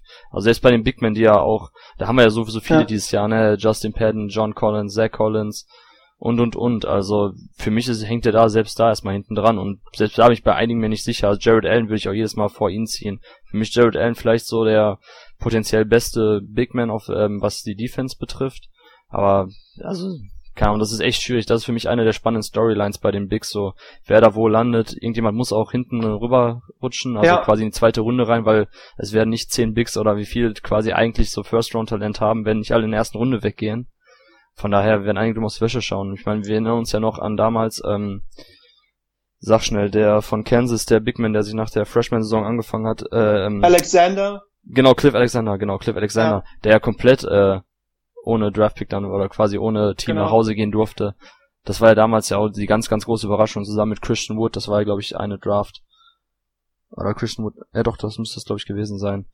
Christian Wood war für mich auch einer, so ein Big Man, der werfen kann von UNL, ja, UNLV, der auch äh, komplett ohne, ohne Team dann nach Hause gehen durfte und nicht gezogen wurde. Und äh, da bin ich auch mal gespannt, ob wir dieses Jahr auch so solche sehen werden. Man muss ja bedenken, äh, NBA-Teams haben ja quasi nicht mehr jetzt einen 15-Mann, sondern ab der kommenden Saison aufgrund hier dieser G-League jetzt mehr oder weniger einen 17-Kader. Und ähm, da bin ich mal gespannt, wo welche Jungs unterkommen. Äh, kurze Frage noch, weil das auch mich interessiert, so was hältst du von ähm, von äh, Augeli, Semi Augeli von SMU, der ja quasi so ein bisschen John Bell, Draymond Green-like auch ist. Also wenn wir quasi, glaube ich, die beiden, also John Bell und den äh, Semi Ogele zusammen fusionieren könnten, hätten wir, glaube ich, einen besseren Spieler als Draymond Green, oder? Ja, also äh, das war so ein Spieler, wo ich, wo es vielleicht so äh, war, dass die Spiele, die ich von ihm gesehen habe, fand ich ihn immer immer sehr gut eigentlich. Also lag natürlich auch daran, dass er halt am College wirklich auch so ein Man among Boys war. Also mhm. Was was der Typ körperlich mitgebracht hat, war natürlich äh, auf, auf College Level äh, auf einer ganz anderen Linie, aber auch immer mit, mit einer großen Intensität gespielt und äh, was man oft unterschätzt hat, dass er auch so den einen oder anderen Pick-and-Pop-Jumper dann getroffen hat. Ja, also ich, also wenn er seine Füße ähm, vernünftig sortiert hat bei dem bei, beim, beim Dreierwurf, dann ich weiß gar nicht, was seine Quote schlussendlich war, 38% oder 39% Also ist quasi ein Spieler, der Physis, äh, Athletik und Wurf vereint irgendwo. Ähm, also er, das ist jetzt ja, ja jemand für mich, wo ich jetzt sagen würde, sehe ich vielleicht nicht als Star, als jemand, der so Offense kreiert und so von den Perimeter Skills her für mich jetzt, er ist halt, hat halt die Größe von einem Small Forward hat jetzt nicht unbedingt, äh, aber für mich jetzt die die die äh, Skills am Ball, um um jetzt eine Offensive viel zu kreieren, aber als als Rollenspieler für mich absolut jemand, der der viele der da viele Häkchen Häkchen setzen kann, was seine Physis angeht, kann er sofort in der NBA spielen und die Athletik. Und wenn er dann halt den, diesen, diesen offenen Wurf trifft, und ich glaube, das kann er, wenn er, wie du sagst, wenn er seine mhm. Füße hinbekommt, dann ist er für mich auf jeden Fall ein interessanter äh, Kandidat so als, als Rotationsspieler. Das traue ich ihm auf jeden Fall zu. Ja. Ähm, ich weiß nicht, ob, ob du jetzt äh, spontan dazu was sagen kannst, aber ein Spieler, der ähm, immer mal wieder so zweite Runde gehandelt war, ich weiß nicht, ob er jetzt noch gelistet wird, aktuell ist äh, VJ Beecham von äh, Notre Dame, der für mich letztes Jahr war, glaube ich, auch relativ lange in der Draft, hat dann zum Schluss noch zurückgezogen. Äh, ist für mich eigentlich, ich weiß, also immer wenn ich Notre Dame gesehen habe, äh, habe ich mir gedacht, ey, der, der hat doch einfach eine super Chance in der NBA zu funktionieren, weil er einfach äh, eine gute Größe für einen ähm, Stretch Vierer mitbringt und für mich in den letzten beiden Jahren vielleicht den technisch saubersten, besten Wurf äh, in der NCAA hatte. Ich, also ich weiß nicht, was genau seine Quote dieses Jahr war, aber letztes Jahr war es so knapp über 40 Prozent. Er ist relativ athletisch, relativ lange eher, also wie gesagt, quasi ein Flügelspieler, der aber auch auf äh, vier spielen kann, Small Forward, ähm, quasi äh, Small Ball Vierer. Äh, ich weiß, also hast du eine Ahnung, warum BJ Beecham gar nicht mehr gelistet wird oder glaubst du das auch, dass er eigentlich eine Chance hat, irgendwo in einer begrenzten Rolle eigentlich so dieser gesuchte Smallball-Vierer, der eben auch hinten äh, ein, zwei Positionen verteidigen kann, zu sein? Für mich ist er auf jeden Fall ein Zweitrunden-Pick wert. Ähm, da, da, also, wenn, wenn ich einen habe, ich glaube halt, er ist jemand, der schon äh, einen guten, einen guten Wurf hat, der, der auch mhm. äh, schon eine hohe, hohe Zahl an Dreiern getroffen hat, jetzt nicht die überragende Quote, Ähm, aber jemand, der gezeigt hat, dass er schon ein solider Schütze ist und auch halt Länge mitbringt. Ich glaube, was halt, was halt ihm schadet, ist, ist halt sein, sein, sein schmaler Körperbau, ja. was vielleicht Leute so abschreckt, wie das wirklich dann so in der NBA funktioniert, weil er halt echt so lang ist, schmale Schultern, äh, recht, ja, recht skinny. Ja, ja, ja. Aber ich, ich, ich, ich kann sehen, so mit seiner Athletik und, und Länge und so weiter. Ich, ich denke, man, man kann das Potenzial sehen, so als, als 3D-Spieler vielleicht, wenn alles, wenn alles gut funktioniert. Ja, wird mich jetzt, finde ich jetzt nicht abwegig, das zu beurteilen. Aber eben, ich glaube, mit, mit den physischen Voraussetzungen, und der ist ja auch äh, ähm, als Senior schon ein bisschen älter als andere Talente. Ich glaube, das ist das, was bei ihm so ein bisschen äh, im, im Weg steht, noch höher gehandelt zu werden.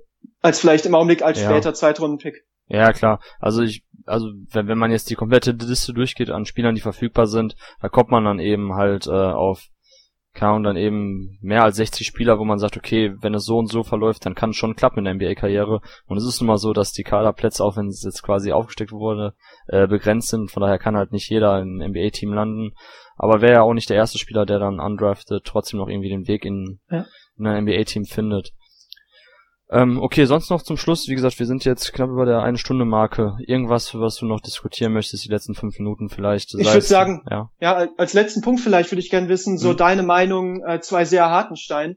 Ist natürlich mhm. jetzt, äh, äh als, als, aber als deutscher Spieler klar, äh, was, wo, wo wir vielleicht dann auch mehr drüber sprechen als andere, aber auch weil ich halt, wenn ich jetzt hier mit Leuten einfach spreche, jetzt bei, beim Training, beim Basketball, Leute, die ihn gesehen mhm. haben, oder auch was ich so lese, was ich wieder erstaunlich finde, man hört immer sehr unterschiedliche, nicht nur Meinungen, so vom, im Sinne von ja, also wie was sein Potenzial ist, sondern auch was für ein Spielertyp er wird. Einige sehen ihn als als diesen Dreierwerfenden irgendwie Troy Murphy und andere sagen, nee, der ist eher jemand, den ich als als defensiv starken, Rebound starken Inside Spieler sehe.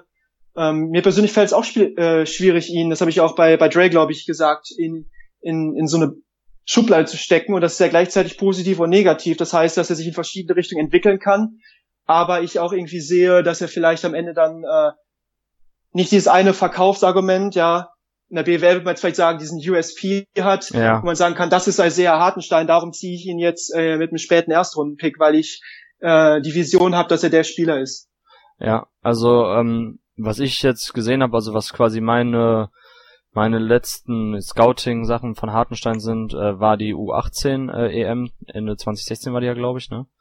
Ähm, also, wie, also natürlich habe ich ihn jetzt auch zuletzt beim ähm, äh, Hoop Summit gesehen, aber jetzt sag ich mal auf ähm, ja auf einer etwas mehr ähm, Wettbewerbsebene, da war eben dann zuletzt die U18 EM und also es ist echt spannend, genau das, was du gesagt hast, weil man eben nicht genau weiß, was er für ein Spielertyp ist und was er auch in der NBA für ein Spielertyp sein kann was natürlich schon interessant ist, dass er eben ein Face-Up-Spieler ist mit seiner Größe, ne? Also er ist nicht so dieser L. Jefferson-Typ, ähm, Jalil Okafor, quasi mit der Körpergröße, mit der Physis, dass er einfach am Low-Post geparkt wird, da den Ball haben will und dann da eben zum Werke geht, dann irgendwie, keine Ahnung, einen kurzen Hookshot anbringt oder so, sondern ist halt jemand, der eigentlich den Ball finde ich auch immer besonders interessant macht, dann eben, wenn er den Ball fordert am High Post und da eben dann auch das Dribbling sucht, was er kann, oder auch an der Dreierlinie dann die Closeouts attackiert. Das ist ja das, was er auch bei der 18 gemacht hat.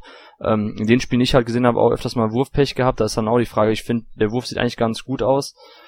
Ähm, also das ist für mich aber auch schon so diese ganz, ganz entscheidende Sache, ob er den Dreier trifft oder nicht in der NBA. Trifft er den, dann öffnet er, öffnet er sich für ihn ja quasi das Spielfeld komplett, weil dann ja. wird er an der Dreierlinie respektiert, dann wird er bei Pick-and-Pop-Situationen respektiert. Dann muss das Pick-and-Roll oder generell halt die Screens, die er setzt, müssen ganz anders von der Defense verteidigt werden. Ähm, das ist, also darüber entscheidet sich schon eine Menge, weil an und für sich sind jetzt seine Skills nicht so ausgereift unterm Korb, dass ich sage, äh, ja, da kannst du ihn von mir aus auch dann parken, was ja sowieso generell gar nicht mehr so dieser, diesem modernen Spielstil in der NBA entspricht, sondern du willst ja auch einen Big Man haben, der den Ball am Boden setzen kann, der passen kann, der Spielfeld breit macht.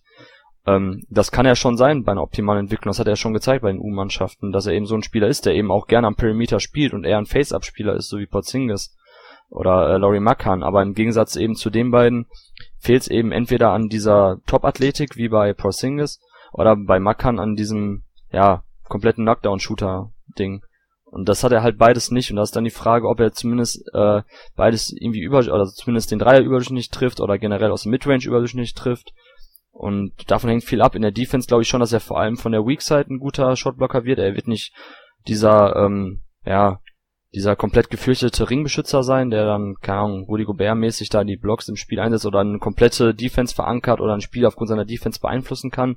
Das glaube ich nicht, aber ich glaube schon, dass er ein, nicht nur irgendwie kein Minusfaktor, sondern schon ein Plusfaktor in der Defense werden kann. Er muss halt noch viel lernen, was ähm, generell das Lesen von Situationen betrifft. Da hat er auch schon immer mal wieder gute Aktionen, aber da ist auch noch viel Luft nach oben. Von daher, ich gehe komplett mit deiner Meinung mit, so dass, dass man eben noch nicht weiß und dass es schwierig ist zu beurteilen, was er überhaupt für ein Spielertyp in der NBA sein kann. Ich habe schon eine Ahnung von dem, was er sein muss, damit er in der NBA besteht, nämlich dass er ähm, vor allem offensiv eben den Wurf trifft, dass er ähm, vor allem weiter mutig spielt. Das hat ihn ja eigentlich auch bei dem U18 EM ausgezeichnet, dass er ja immer die Closers attackiert hat, dass er auch bei Pick-and-Pop-Situationen immer den Wurf genommen hat. Auch beim Hoops Summit. Er, er scheut ja nicht davor, aber der Wurf muss halt fallen. Und ähm, ja, er muss eben in der richtigen Situation landen, im Spielstil, wo er dann eben auch gefordert wird als Bigman und nicht eben nur als reiner Screener und Rollman gesucht wird. Davon hängt, glaube ich, viel ab. Ja. ja, da stimme ich dir absolut zu. Ja, also ich und, ja, bitte. Aber ich denke, ja, ist auf jeden Fall, das, das macht es besonders spannend, nicht nur zu sehen, ob er jetzt in der ersten Runde oder zweiten gezogen wird, sondern von welcher Mannschaft er gezogen wird und wie die Mannschaft, ob sie ihn sofort rüberholt, ob sie ihn parkt, wie sie ihn einsetzt und entwickelt. Davon wird natürlich äh, unheimlich viel auch, auch abhängen. Weil er ist ja noch sehr, sehr jung. Er hat ja noch Entwicklungspotenzial. Ne, Was würdest du dir denn, denn wünschen? Dass er rüberkommt? Oder also klar ist auch wieder teamabhängig und aber wenn man jetzt einfach trotzdem sich entscheiden müsste, würdest du sagen, er sollte jetzt schon rüberkommen oder sagst du lieber ein Jahr oder zwei Jahre Europa bringen ihm mehr? Ich denke, in dem Alter ist es wichtig, Spielzeit zu bekommen. Mhm. Ähm, auf in der NBA Spielzeit zu bekommen, wäre natürlich die beste Chance gewesen, der Brooklyn, ich glaube 27. Pick, den sie jetzt getradet genau, haben. Genau, genau, ja, 27. Äh, da dachte ich natürlich, ja, schade, weil ich glaube nicht, dass sie dann 22 ziehen. Brooklyn natürlich die schlechteste, schlechteste Mannschaft für mich auch weiterhin in der Liga, vielleicht wo er am ehesten hätte spielen können. Ähm, ich denke, er könnte davon, natürlich davon profitieren, in der in der G-League dann zu spielen, äh, ja. als, als das wäre vielleicht äh, klar, die, die, äh, die Competition ist natürlich wesentlich schwächer als Euroleague zu spielen oder äh, auf höchstem europäischen Niveau zu spielen in Litauen. Ähm, aber ich denke, Spielzeit wäre für ihn halt wichtig, diese Touches zu bekommen und, und eben die, die Wiederholung und, und einfach die Spielpraxis wäre vielleicht besser als, als weiterhin zwar in einer, in einer sehr guten Mannschaft zu spielen, ähm, gegen gute Leute zu trainieren und da dann aber am Ende nicht zu spielen. Ich denke, da hätte er vielleicht mehr davon Spielzeit zu bekommen. Das Wichtigste ist halt, dass er jetzt nicht in der NBA nur auf der Bank sitzt. Da hat er dann Dafür ja. ist er auch noch, er ist ja noch jung genug, also er kann ja auch noch zwei Jahre äh, woanders Erfahrung sammeln und dann ist er immer noch sehr, sehr jung. Ich finde es ja auch gut, deshalb, also ich finde es absolut positiv, was die, was da jetzt gerade passiert hinsichtlich der qualitativen Aufwertung der D-League oder jetzt G-League. Ähm, da spricht für mich gar nichts gegen. Auch man, ich meine, man muss sich nur anschauen, in den letzten drei, vier Jahren, wer alles schon äh, in der D-League gespielt hat, um einfach Spielpraxis zu kriegen und dann als besserer Spieler auch ähm, in die Teams wieder reinkam. Also da spricht gar nichts gegen für mich, dass er dann jetzt ja. den Schritt macht. Und für mich glaube ich, ist das sogar besser, als wenn er dann weiterhin bei einem äh, guten oder sehr guten europäischen Team auf der Bank sitzt und immer nur sporadisch Minuten sieht. Ähm, können wir schon vorstellen, vor allem auch um die Akklimatisierung zu dem Spielstil, der, ähm, der sich doch noch etwas unterscheidet zwischen Europa und Amerika jetzt auch noch etwas schneller zu lernen, glaube ich, dass es ihm gut tun wird, wenn er, was heißt früher rüberkommt, aber zumindest vielleicht direkt rüberkommt und da eben dann im ersten Jahr noch zwischen Bank und D-League oder G-League tingelt oder vor allem primär Zeiten in der ähm, Entwicklungsliga verbringt. Ich glaube schon, dass, es, dass er jetzt an dem Zeitpunkt ist, wo das Sinn macht. Das sehe ich schon so. Gut, dann glaube ich, haben wir alles soweit besprochen.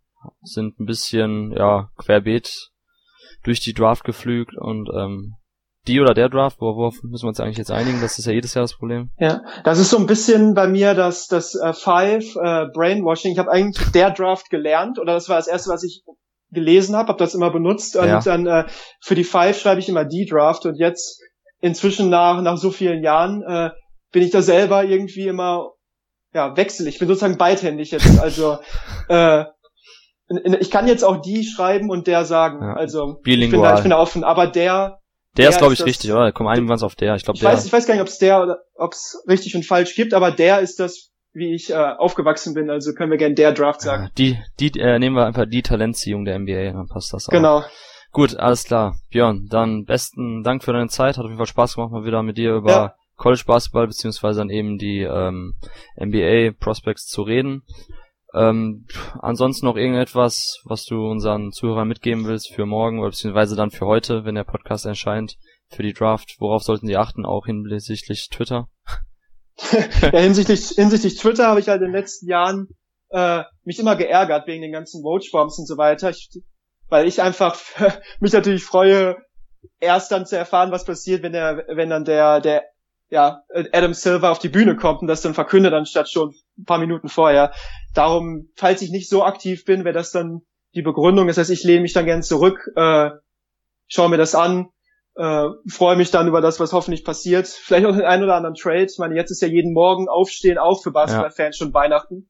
äh, und äh, ja, ansonsten entweder auf Twitter mitdiskutieren und äh, die Roachbobs hinnehmen oder auch einfach zurück zurücklehnen, äh, angucken auf dem League Pass oder The Zone oder wo auch immer man das dann äh, dann konsumiert oder dann halt äh, das das lesen, was dann vielleicht bei oder hören, was noch bei basketball.de kommt und vielleicht vorher dann mal nochmal in Mockdraft reinschauen oder vorher nochmal noch mal gut alles aufsaugen, um sich dann auch selber die Meinung zu bilden, wer da jetzt Quatsch gemacht hat oder super Glück hatte. Genau, das würde ich sowieso immer jedem empfehlen. Äh, abgesehen natürlich vom Zuhören unseres Podcasts, immer selber viel Tape schauen, das bringt mehr, als wenn man äh, immer nur Sachen sich von anderen äh, anhört oder ja, deren Meinung quasi übernimmt und irgendwann kommt man halt in dieses Group-Thing rein, was wir damals bei Gilles Okafor hatten. Jeder hat ihn so hoch gehabt und da hat dann keiner mehr irgendwie drüber nachgedacht, dass er eigentlich, hey, irgendwie seine Pick-and-Roll-Defense ist so verheerend, er hat gar keinen Wurf, vielleicht wird das ja gar nichts in der NBA mit ihm. Deshalb immer noch, also wenn ihr heute kurz vor der Draft oder quasi wenn ihr versucht bis zwei Uhr wach zu bleiben, guckt euch einfach noch ein paar College-Spiele schnell an von den Jungs, damit ihr schon mal wisst, äh, oder euch dann aufregen könnt, je nachdem welches also was eure Lieblingsteam ist und wen die picken. Ja, sonst bleibt mir eigentlich nichts anderes zu sagen, außer viel Spaß bei der bei der Talentsehung bei der NBA Draft. Ja. Ähm, nicht vergessen, muted ähm, Adrian Wonarowski. Bei Björn Lehmkühler könnt ihr auf Twitter ruhig vorbeischauen. Ähm, ja, ansonsten, ich verrate nichts. du verrätst nichts, ne? Spoiler Alert. Ähm, wir werden versuchen auf jeden Fall dann vielleicht Samstag nochmal hier zusammenzukommen.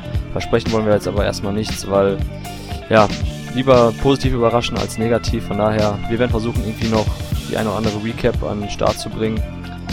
Ja, viel Spaß dann bei der NBA Draft und gucken wir mal, wer nach McCall Falls so alles wann gezogen wird. Ja, und dir genau. auch viel Spaß und wir hören uns. Genau, bis Ciao. dann. Viel Spaß.